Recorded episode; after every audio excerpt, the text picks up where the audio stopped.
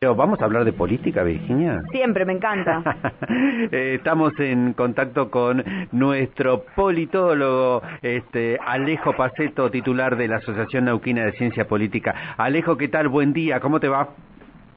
Virginia, Mario, buenos días, ¿cómo andan? Está muy lindo afuera, ¿eh? Yo estoy en la calle y les digo que está muy lindo el día. 65% de humedad, ¿eh? Sí, sí, no se siente tanto, pero, pero bueno, la verdad que es una jornada linda. Todavía no te agarró la tormenta. Acá Roja ya nos dejó programada la tormenta. Me imagino más o menos la tormenta como la que se espera en la Cámara de Diputados desde este mediodía para debatir el presupuesto. Bueno, va a ir ahí en línea. Pero bueno, Alejo, contanos de qué vamos a hablar hoy.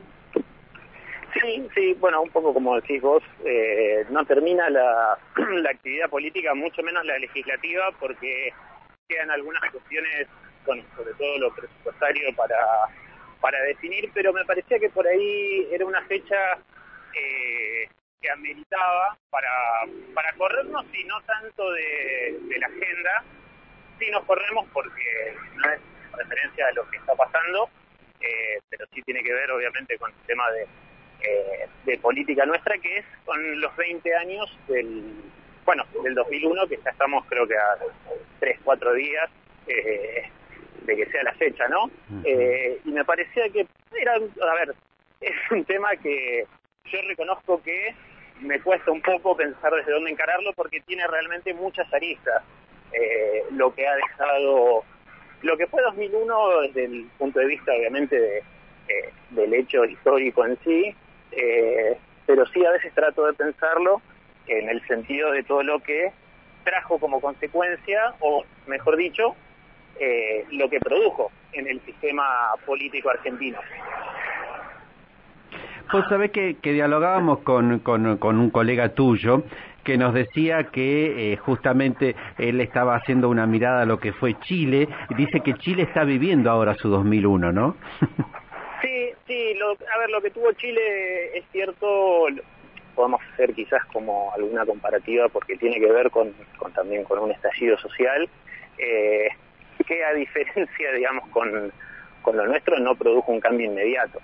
Eh, creo que eso es lo primero a destacar de diferencias entre Chile, que ya que lo mencionás, eh, son este domingo las elecciones eh, y aparentemente habría más posibilidades de una victoria de, de Boric, del candidato de la izquierda o centroizquierda. Justo hace un ratito estaba leyendo algunos artículos que hablaban sobre cómo están definiendo en estos días eh, en realidad no como están definiendo, sino como estuvieron apuntando al, al voto moderado. Pero bueno, nos fuimos ahí un poco de tema. Eh, pero sí, lo de Chile eh, también es un estallido, pero lo que produjo Argentina, más allá de lo que fueron esos días en sí, como les decía anteriormente, me parece que tiene que ver más con una reconfiguración de lo que fue el sistema político, que obviamente tuvo consecuencias inmediatas en todo sentido, ¿no? Lo que fue, pero me parece que uno de los puntos destacables eh, como resultado de todo lo que fue el proceso que se abrió a partir del 2001, fue sobre todo un cambio en, la centralidad que empezó a tener, eh, en primera instancia, el Estado como, como actor central y también algunos otros actores que antes no estaban incluidos o no tenían como, eh, vamos a decirle, cierta institucionalidad, que son los movimientos sociales que fueron eh, digamos, partícipes quizás fundamentales de lo que fue, eh, bueno, los dos días del 19 y 20 de, 2001. Digo porque a partir de, de esto, eh, no de manera inmediata, pero sí a partir de, bueno, de alguna manera empezaron a ser incluidos eh, en la gestión de Dualde, en la corta gestión de Dualde, pero sí terminaron de ser institucionalizados e incluidos dentro del ecosistema político a partir de la gestión de, de Néstor Kirchner. Tal cual, es verdad. Bueno, este era uno de los puntos que decíamos, incluso el día de hoy, hay, las organizaciones sociales están dentro de la CGT, era algo impensado, entendidos como trabajadores desocupados, pero trabajadores al fin. Y, y el líder de la CCC es un diputado que forma parte del Frente de Todos, digamos, cómo los institucionalizaron a los movimientos sociales es bastante bastante llamativo y como que a excepción creo que de los sectores más de derecha todos los sectores más de centro centro o sea de izquierda y de centro izquierda tienen su reflejo o su pata de organización social, ¿no? Sí, sí, sí, es, es una centralidad que empezaron a tener, como, como bien vos decís, eh, a tal punto que, bueno, en, una de las centrales principales de, trabajadores, pero que incluso también eh, los efectos que tuvo fue no solamente sobre los movimientos sociales, sino también sobre el, sobre el sistema de partidos de por sí, porque, eh, digamos, una de las, me parece, principales consecuencias también que tuvo eh, todo lo que tiene que ver con, los días de diciembre de 2001 es cómo terminó de resquebrajar la misma institucionalidad que tenían los dos partidos políticos principales, que bueno, lograron reconfigurarse, pero sí reconfigurarse en realidad y también eh, adaptarse eh, dentro de lo que hoy ya lo tenemos totalmente incorporado, en ese momento no lo teníamos tan incorporado, es justamente la cuestión de las coaliciones. Bueno, ayer hablaron un poco de esto con, con Facundo Cruz. Es verdad, sí, sí, la verdad que estuvo desarrollándolo ahí bien puntualmente y además nos dejó la instancia del libro que se va a publicar en estos días y de forma gratuita tiene como muchos análisis distintos sobre lo del 2001 de distintas personas, quiero decir, ¿no? Académicos, como para ir abordando también estos eh. cambios que, que es muchísimo lo que hay para pensar. El coalicionismo eh, más maduro, porque la alianza también fue una cuestión de una coalición en contra de. Tal vez lo que hay ahora en las coaliciones no están, eh, nos unimos en contra de, sino tratar de unirnos a favor de sí, sí, sí, sí, eso es verdad. Obviamente la alianza fue, bueno, no me voy a arriesgar a decir que fue por ahí la, la primera, pero sí más en, digamos, en esta etapa moderna, pero obviamente tanto el PJ como la UCR eh, tuvieron que cambiar, eh, tuvieron que, eh, bueno, es una cuestión también de resiliencia de, de los partidos políticos, esto de poder adaptarse a, a los cambios de estructura pero pero obviamente eh, y es algo que se digamos sobre lo que hay bastante escrito y se debate mucho es que tanto el kirchnerismo como el macrismo son en parte hijos del 2001 a distintas digamos desde, distintos puntos de vista no pero eh, incluso el macrismo por más eh, llamativo que nos parezca o hasta de algún punto contradictorio bueno es una adaptación que tuvo eh, cierto sector eh, del digamos de representación eh, por ahí más de, la economía de la economía perdón neoliberal a cómo lograr moderarse y no quedar digamos como tan expuesto y tan pegado a lo que fue el menemismo Claro, como de mostrarlo más profesionalizado, ¿no? Me parece. Como más frío, si se quiere. Sí, sí, me parece que fue un, digamos, un giro interesante que tuvo eh, cierto sector del peronismo, eh, que, que, obviamente estuvo vinculado eh, en su momento al menemismo, que, que como les digo, un proceso obviamente bastante más largo, pero de cierta manera el rechazo a cierta política tradicional y a ciertas prácticas tradicionales que tenían que ver eh, con el peronismo más asociado a la derecha, al menemismo, eh, eh, y a toda la cuestión del libre mercado, ¿no?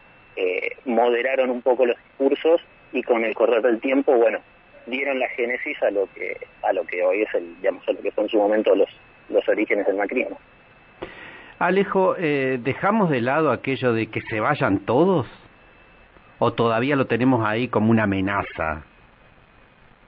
Em, ¿Cuál es tu visión? A ver.